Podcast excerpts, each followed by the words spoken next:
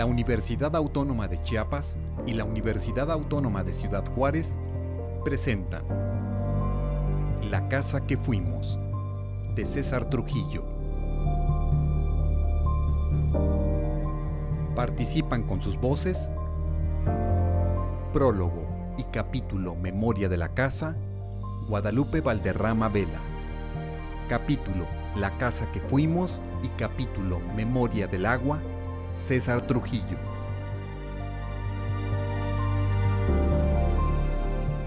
La casa que fuimos, de César Trujillo.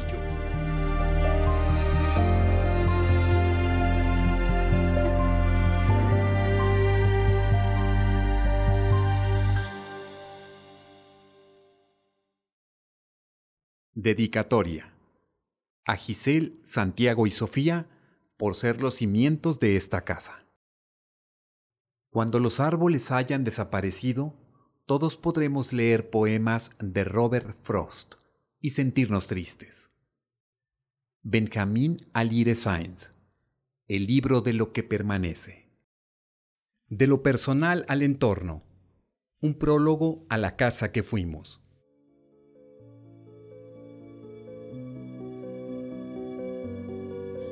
Una vez me dijo un gran amigo historiador, cuentista y novelista, los periodistas, escritores, son buenos para iniciar una narración. Como en las notas de los diarios, ponen lo más impactante al inicio para atrapar a los lectores. Si bien La casa que fuimos es un poemario y no un texto en prosa, su autor, César Trujillo, es además de poeta y narrador, un periodista. Por eso, el primer verso trae conceptos que connota una serie de motivos, que invitan a hurgar en cada palabra y en cada verso para llegar al ojo de la vorágine poética. Dice, del árbol de la casa se colgó mi hermano. El espacio para comenzar a atender las imágenes que conformarán la casa que fuimos se construye a partir de ahí, de ese primer verso con sus palabras primigenias árbol, casa, colgar y hermano. Un espacio significado porque, sea en el mundo real o en el ficcional, nunca es un espacio neutro, inocente, es un espacio significante. Es decir, se ha creado un contexto simbólico con el contraste del yo poético, lo personal, y su entorno, lo otro. En el primer momento se conjugan la muerte, el sentimiento de pérdida y su consecuencia, el dolor. En el segundo se encuentra la casa, quienes la habitan, o sea, la familia y la posibilidad de sanación, la esperanza. Este contraste se presenta a través de las tres partes del poemario, la casa que fuimos, memoria de la casa y memoria del agua. Metaforizar sobre la casa es metaforizar sobre el recuerdo. Es el lugar donde la memoria comienza a guardar los primeros hechos vividos conscientemente. Por eso, nadie olvida su primera vivienda. Desde ahí inicia la creación del yo, incluso desde el vientre materno. La primera y verdadera casa segura se forman recuerdos en el inconsciente. Lo vivido en lo habitado moldea el interior del ser humano. Por eso Bachelard asegura que si nos preguntaran cuál es el beneficio más precioso de la casa, diríamos, la casa alberga el ensueño, la casa protege al soñador, la casa nos permite soñar en paz. Pero, ¿qué sucede cuando ese espacio nos resguarda? ¿Qué pasa cuando ahí se vive él o los horrores que marcan el recuerdo para siempre? Del árbol de la casa se colgó mi hermano, dice la voz poética. Un hecho que desemboca en poemas de dolor en la primera parte del texto. Hay silencio, transformación personal y familiar. La voz poética no habla en primera persona del singular, sino en plural. Enmudecimos, no volvimos a ser los mismos. Fuimos lo negro de la noche. Pero también la misma voz poética señala el rostro de la muerte, siempre presente, en la tristeza y desesperanza de quienes la habitan. Una familia partiendo en la locura, integrada por el yo, el abuelo, el padre y la madre. El dolor por la pérdida se metaforiza en conceptos que denotan ese vacío, esa violencia interna de la que habla Edgar Morán. Son techo que se desploma, silencio, abismo, oscuridad, lo negro, deriva, ahogo, locura, tierra extranjera, polvo, pájaro sin cobertizo o, como en el Popol Vuh, ulular del tecolote. No hay que olvidar que en toda casa en un momento dado tiene que haber duelo. Todas las puertas se abren para que alguien se vaya sin retorno. Pero se desea que la muerte sobrevenga en la cama, en la intimidad de la propia casa, tanto desde el camastro de un hospital como desde la lujosa clínica asciende el grito de los moribundos que suplican que se les regrese a su casa. Sin embargo, aquí esa armonía temporal fue rota. Vuelve la voz poética a recordar esa ausencia. Es la danza de un cuerpo guindado desde un árbol. En la segunda parte, Memoria de la casa, la familia es más amplia. Habla la voz poética de sí mismo, de la abuela, los tíos, la madre. No obstante, quien se convierte en protagonista de los poemas es el abuelo. Volvemos al contraste entre lo personal y lo otro. Yo y no yo. La voz poética y su entorno formado por las cosas y animales que lo rodean y la familia. Pero de nuevo al centro, la casa o, mejor dicho, dos casas. La primera es el presente. Se construye a partir del sueño. Hay adobe, púas, humo, tortillas, café, animales, polvo. Es poetizar la vida cotidiana del abuelo que remedia lo que puede y pide y llora por lo que no logra cambiar. En la mesa da gracias a Dios, bendice los frijoles, las tortillas, la carne y las verduras, para luego pedir por los desamparados, los sin techo, los que observa morir en su camino. La segunda es el pasado, el recuerdo no de muerte, sino de injusticia. Si la casa, como dice Bachelard, protege, desalojar a alguien de su vivienda es quitarle el resguardo, pero simbólicamente es romper la memoria y todo rompimiento es doloroso. Incluso, en algunos casos, dejan marcas imborrables. Las casas que fueron pueden ser cicatrices. El abuelo recuerda los hechos y el nieto, voz poética, lee ese pensamiento. El abuelo mira al horizonte, como si las llamas que consumen la casa aún le quemaran los ojos. Memoria del agua puede leerse como un todo o ligado al tema de la casa donde pocas veces hay recuerdos sin dolor. Es un apartado breve, cuatro poemas, pero es donde más aparece el tema del otro. Ahora no hay yo. La naturaleza es el otro, el agua y todo lo que toca, lo que transforma y en lo que se convierte. Y cuando el lenguaje poético junta estos elementos, se crean nuevas imágenes en una naturaleza viva. Incluso las imágenes de muerte, mazorcas quemadas, tierra agrietada, piel reseca, tienen esperanza porque el agua da vida, canta. Frente al dolor de esos recuerdos, nacidos en una casa que se exorcizan a través de la poesía, brota la esperanza en otro poema que evoca el agua que limpia y sana. Está en la página 23. Une casa y agua. Tristeza y esperanza. Termina así. Es un borbotón de ojos en plena madrugada. El tiempo no miente. Las madrugadas anuncian la llegada de un nuevo día. José Ávila Cook, Ciudad Juárez, Chihuahua, octubre 2020.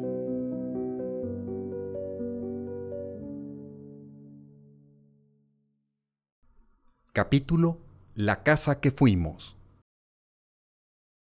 Partimos la soledad como el pan más amargo, Juan Bañuelos, Oboe Nocturno.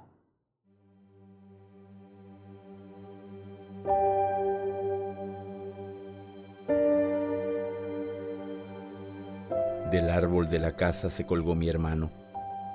Nuestro llanto fue el pábilo negro de las velas blancas. Mi madre, con el pálido rostro de niña y los cabellos marchitos, enfundada en sus ojeras, señaló la dirección de la partida. Enmudecimos, como quien teme al olor de lo que no conoce, la vista del pájaro que ve morir a la ciudad desde otras alas, el techo de una casa que se desploma junto a la curva desde donde observan el devenir las displicentes hileras de los árboles. No volvimos a ser los mismos. Vimos el tiempo correr por la ventana. No volvimos. Lo nuestro fue el adiós más dulce, la piadosa caricia de la madrugada. Guardar silencio en la distancia para no perderse entre las voces del pasado, desentendernos, no ser lo que somos, evitar morir. La casa quedó atrás, el fondo de un abismo, alguna vez lo buscamos, en el que fuimos invocación de una ave negra, bañados por la ausencia, juró protegernos.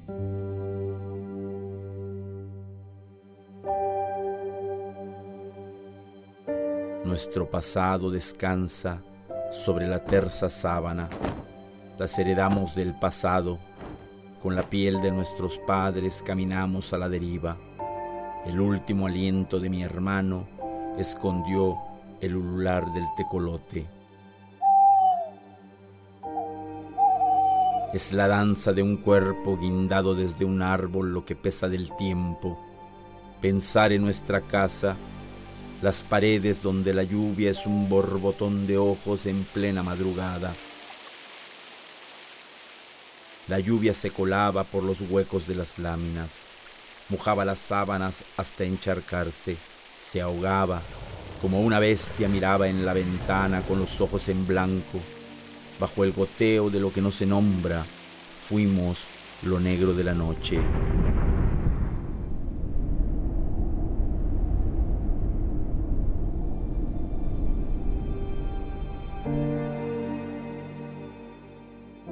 ¿Quién soy sino el reflejo de la muerte en esta casa, la locura del padre de mi padre que se perdió en el Usumacinta, la voz ahogada de mi hermano bajo el mango, el tiempo en el jardín, el árbol al centro de la casa? Tras la muerte quedó la luz de un cuerpo en tierras extranjeras, una familia partiendo en la locura, la risa del que ataca, el sendero de hormigas cargando su destino.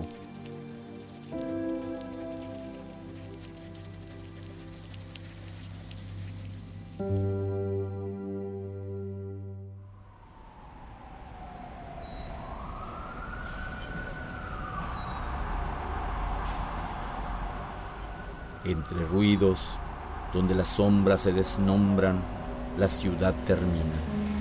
Sobre lo negro de una blusa, nos observa el mundo. Un cuadro guindado en la pared, una hamaca enrollada en sus colores, la última cena pintada en el desván, una guitarra junto al polvo, el amarillo de la lámpara sobre el retrato. En cada espacio de la casa fuimos. Mi madre pinta un agujero negro. Sobre el ojo grumoso de su padre, una nube corta en dos el cielo. Lo recuerdo. A mis catorce años, la muerte me tomó la mano y trazó mi destino bajo el polvo. Con una tela del entrepaño, mi madre limpia la entrepierna de su padre, que es mi padre. Cada mañana me da el nombre heredado por la muerte frente al cuadro donde una naranja ha sido pintada por Gustav Klimt. La única luz brillaba en el naranja de sus ojos. en el café de la alacena, el líquido negro azulado bajo la canción que desentona mi padre, mientras frota una piedra pómez en el talón derecho para arrojar el agua a sus pasos.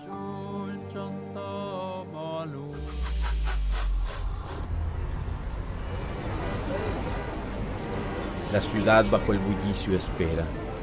Somos pájaros sin cobertizo, sin árbol al centro de la casa, sin hermano muerto, sin ventana, con la lengua de un volcán que nos nombra desde el fuego. Afuera del pueblo se ven los techos y fachadas, ni el agua del puente parece salpicarnos. Con su fuerza trae rodando piedras que pronuncian los nombres de lo que alguna vez quisimos ser. Mi madre piensa que pintar es un modo de pasar a la historia sin la melancolía entre los dedos que se trozan en la caricia de un pincel, sin los esbozos de esa casa de adobe donde el viento canta y baila guindado de una rama el cuerpo de mi hermano.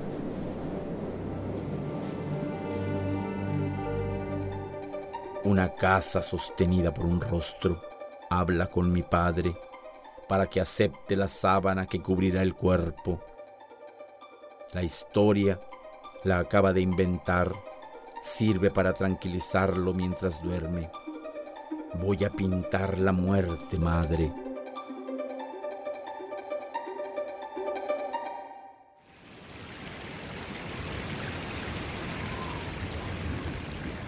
Con un vestido rasgado en la entrepierna, mi padre enmarca su locura. Fuimos las aguas del Bascán, la silueta embaída en la sombra del árbol, la expulsión en los cuadros donde una sombra guarda el polvo de la tarde. Bajo la oscuridad del cuarto apenas rozamos las manos. En una caja blanca sepultaron mi infancia. Ser el polvo del desván, aullido del viento, voz que nombra la locura del padre en lengua ajena al miedo. En el extravío de mi padre, mis hermanos bendicen la mesa, donde alguna vez cantamos alabanzas, dimos gracias al cielo y nos supimos queridos. Tenías razón, papá estaba enfermo. La tos seca rasgando mis pulmones, el temblor de las manos, el olvido, la rabia. Tenías razón, papá estaba enfermo. Papá nos culpa por la muerte de mi hermano. Desgajó la puerta con un hacha. Enfundado en sus pensamientos la arrancó y develó el carrete donde una familia parecía ser feliz. Todos éramos el tiempo corriendo entre desnudos. Éramos una gota guardada en el cristal, la inocencia del abuelo, los trazos de su cuerpo y cicatrices, la locura del padre que robó la calma para siempre. Mi padre se quitó la ropa en uno de los parques. Estamos solos, dijo, y comenzó a llover.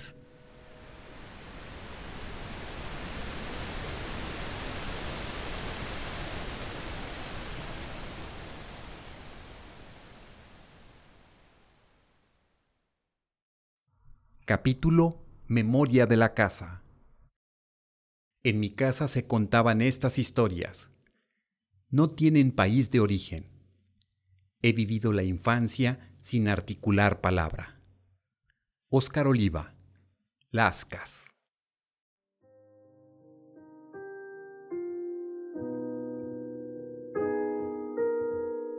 Mi abuelo construye la casa desde el sueño.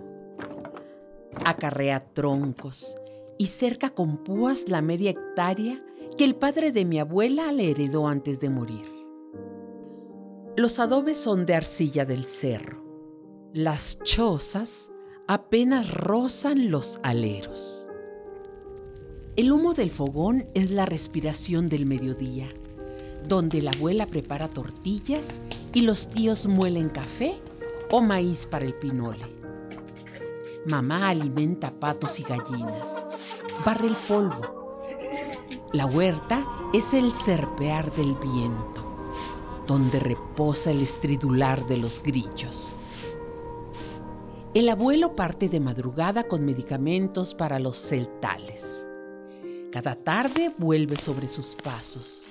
Se quita la camisa. En una vasija se lava la cara. Sirve café de una olla humeando y busca en la radio una estación con marimba.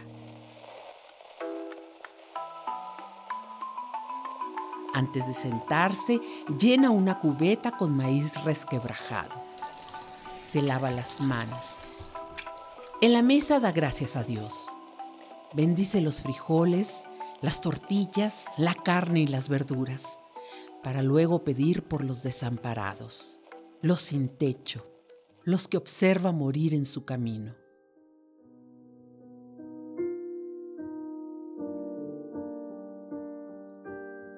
Antes de las cuatro salen a repartir el pan.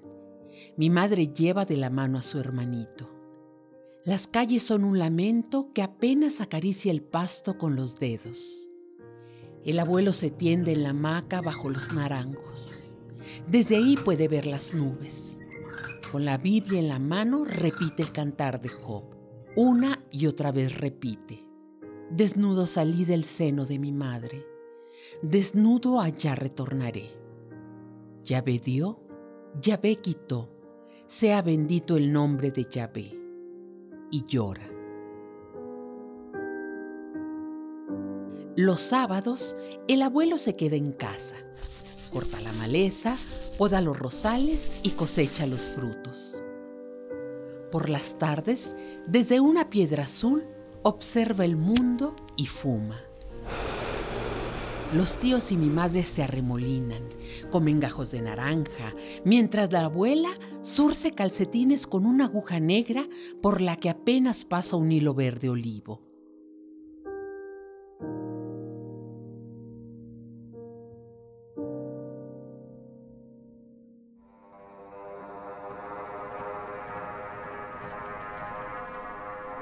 Cuando estaba en el vientre de mi madre nos corrieron, nos arrojaron lejos. Mi padre no pudo agarrar nada. Mamá guardó comida antes de que el fuego consumiera la casa. Nos expulsaron. Mataron a la perra y sus cachorros. Se llevaron la yegua y los caballos. Las gallinas. Lo recuerdo. No sé. Mi padre se tragó el coraje se quedó con la rabia entre los puños. No volvimos. La tarde cayéndose a pedazos nombra el vacío que se agolpa en el pecho de todos. El abuelo mira al horizonte, como si las llamas que consumen la casa aún le quemaran los ojos. La casa era de adobe, recuerda el abuelo.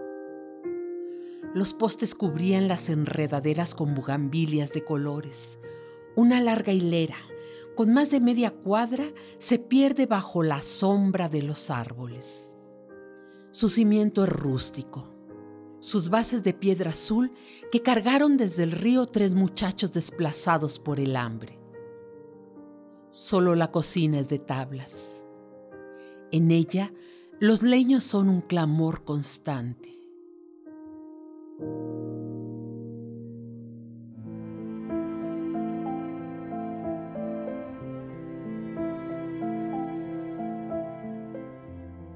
Cuando empezaron a construirla, recuerda a mi madre.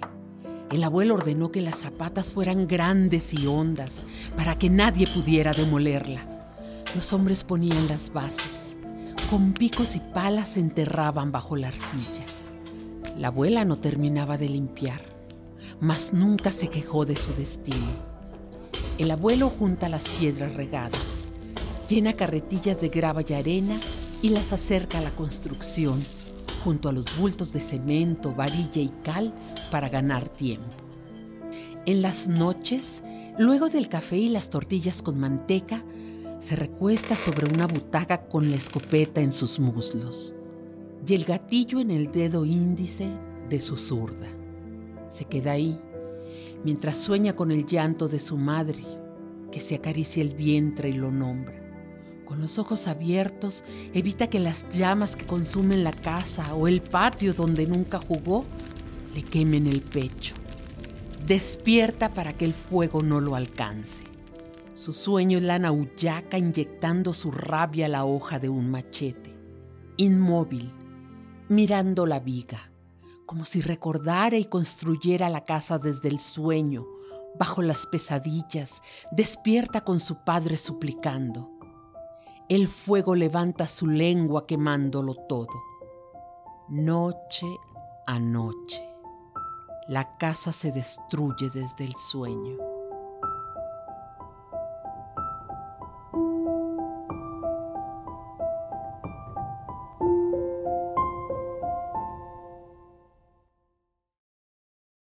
Capítulo Memoria del agua. Una obsesión también es testimonio de lo que se ha visto, una verdad que necesita repetirse. Manuel Iris los disfraces del fuego.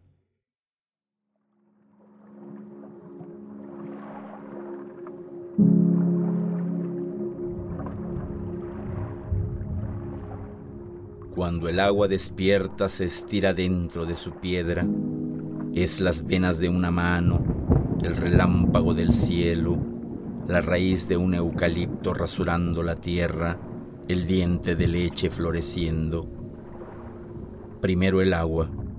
La memoria guardada en una piedra tocó su corazón para ser la quietud del tiempo, el guardián de los montes, cada amanecer le canta al cristal de su cuerpo. El canto es el hilo de agua donde beben los animales, la paz que se funde desde el cielo. Cuando el hombre olvidó su origen, los cielos dejaron de llorar le dieron la espalda a la cosecha para mostrar la miseria. Las mazorcas se quemaron dentro de sus cuerpos. Abandonaron la abundancia del valle, cuenta el abuelo. Solo el agua conservó la memoria. Alojó su corazón en lo duro de la piedra para no contaminarse con el ansia del mundo. El abuelo lloró de pie sobre una piedra. Miró los surcos secos y la tierra agrietada. El valle era un conejo herido con la piel reseca y la mirada rota. Solo la sal del llanto rebotó en la roca y el corazón del agua despertó. Sacudió la luz de una semilla que extendió sus alas desde dentro para pintar de verde el horizonte. Antes de los cedros, la sequía era un sueño de lo que no se nombra caía arrancando las hojas, pudriendo la raíz, carcomiendo los cuerpos. Era la maldición que tocaba el alma hasta matarlo todo. Se repetía su sentencia. La sal de llanto traspasó la piedra. El agua estiró los brazos. La memoria brotó. El cuerpo transparente recorrió los valles. Primero la piedra, luego el agua, la memoria guardada dentro de su cuerpo, la gota de lluvia, la lágrima, la vida. El agua tiene memoria, reza el abuelo, entre el bullicio de las piedras que ruedan en Chancalá. Es la luz que no se nombra, las noches sin guardar.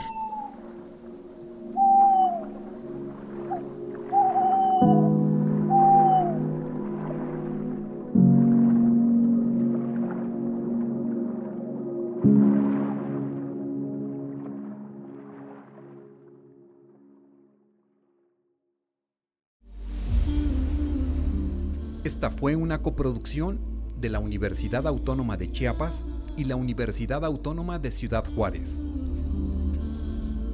Edición, musicalización y efectos, Rafael Vaquera Herrera, Hugo César Ríos, Adrián Romero Ponce, Armando Rodríguez Hernández. Voces, César Trujillo, Guadalupe Valderrama Vela, Armando Rodríguez Hernández.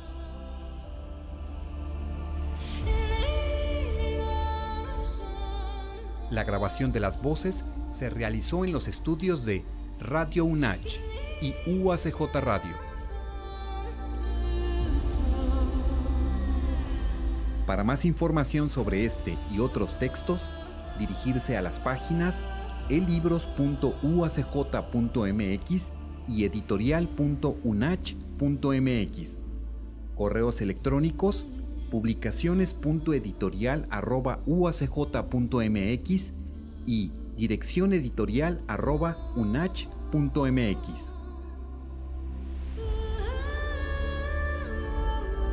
La casa que fuimos, de César Trujillo.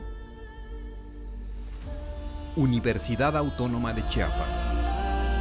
Universidad Autónoma de Ciudad Juárez. Derechos Reservados 2023.